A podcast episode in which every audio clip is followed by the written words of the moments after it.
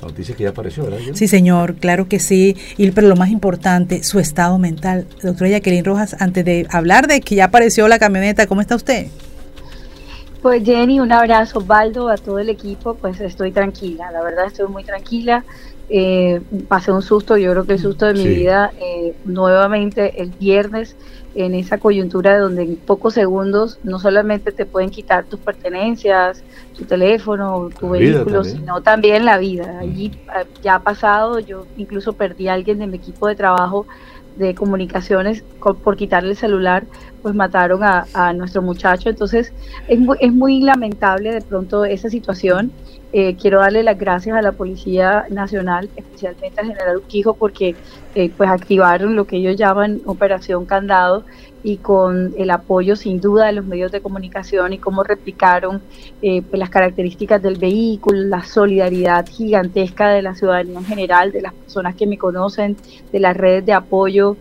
sobre todo de todos estos grupos de WhatsApp, la verdad la presión que sintieron estos delincuentes fue tal que pues eh, a la madrugada del día siguiente pues digamos solo le cambiaron las placas al vehículo, me dice el general Urquijo que ellos eh, pues pudieron recuperar el vehículo en menos de 24 horas, que además es algo para nosotros pues, pues, muy agradecido por todo ese esfuerzo, que además representó pues el trabajo eh, sin proponérselo, pero articulado entre medios de comunicación, la policía, la ciudadanía, y pues gracias por la solidaridad, estoy estoy bien, digamos que puedo echar el cuento y gracias a Dios con el apoyo pues de la policía puedo recuperar el vehículo. Así que estos fueron los hechos y, bueno, solo siento hoy eh, gratitud y también en mi corazón solidaridad con aquellas personas o que han perdido la vida o que desafortunadamente no han tenido un desenlace positivo, que en medio de una situación dramática así, donde han estado a punto de,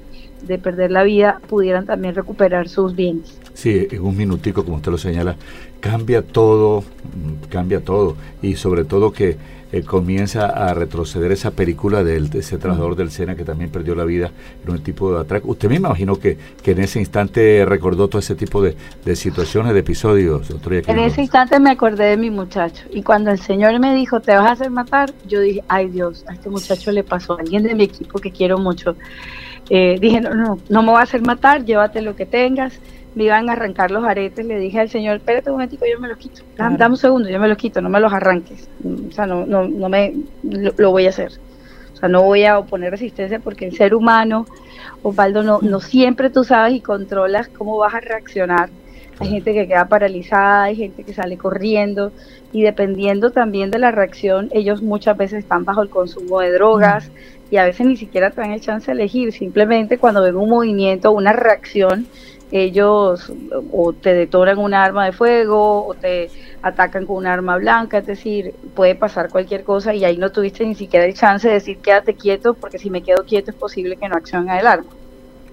Oiga, doctora Jacqueline, y un dato que nos pareció también bastante triste, de, la farmacia que ve el atraco y, lo, y lo cerró y como eso no es conmigo, de pronto a alguna le pasa esta situación. Sí, ahí es donde, donde contrasta la solidaridad después de lo que me pasó versus en ese momento, porque él sabe que yo me bajé a comprar y cuando vio todo esto, eh, pues cerró y apagó, pero bueno, se dio cuenta a los pocos segundos que ya había sucedido, que estaba en el piso, eh, estaba digamos que con un dedo golpeado, la pierna golpeada yo decía, increíble que, no se hayan compadecido y no hayan abierto el sitio para decir, venga aquí, vamos a limpiar esto, vamos, ¿qué le pasó? ¿Cómo se siente? Venga y cerramos otra vez, llamemos a la policía. Eh, bueno, cada quien reacciona eh, de una manera distinta, la verdad. Me sentí muy molesta por el miedo y pues lo que hice, gracias a Dios estaba cerca de mi casa, es con ese pánico y ese susto salir corriendo hasta mi casa para poder encontrar ayuda y un teléfono para pues llamar a la policía y poder activar pues todo lo que yo entiendo se tiene que hacer para poder recuperar algo y que la policía pudiera intervenir. Estamos hablando con Jacqueline Rojas, el director del SENA, y el robo de su camioneta. Bueno, pero ¿apareció su camioneta dónde?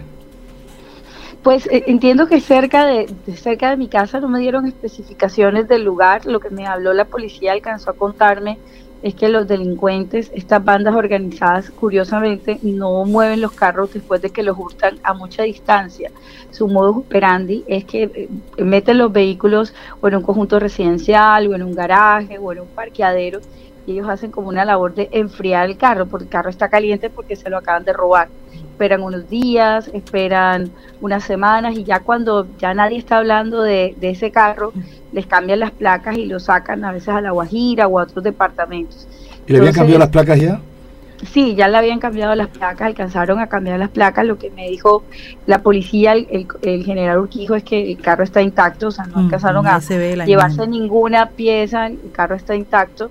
Y, y bueno, gracias a Dios, la acción de la policía eh, tuvo un resultado muy, muy positivo, eh, pero yo también quiero agradecer a cada uno de los medios de comunicación que, me apoyaron en este momento, que difundieron la noticia y la solidaridad de la ciudadanía fue, fue muy para mí muy importante y me sentí, digamos que acompañada por todos los mensajes bonitos que recibí en esta, esta semana. Y bueno, eh, tranquila porque puedo contar la historia y finalmente el resultado eh, fue mucho mejor de lo que me podía imaginar.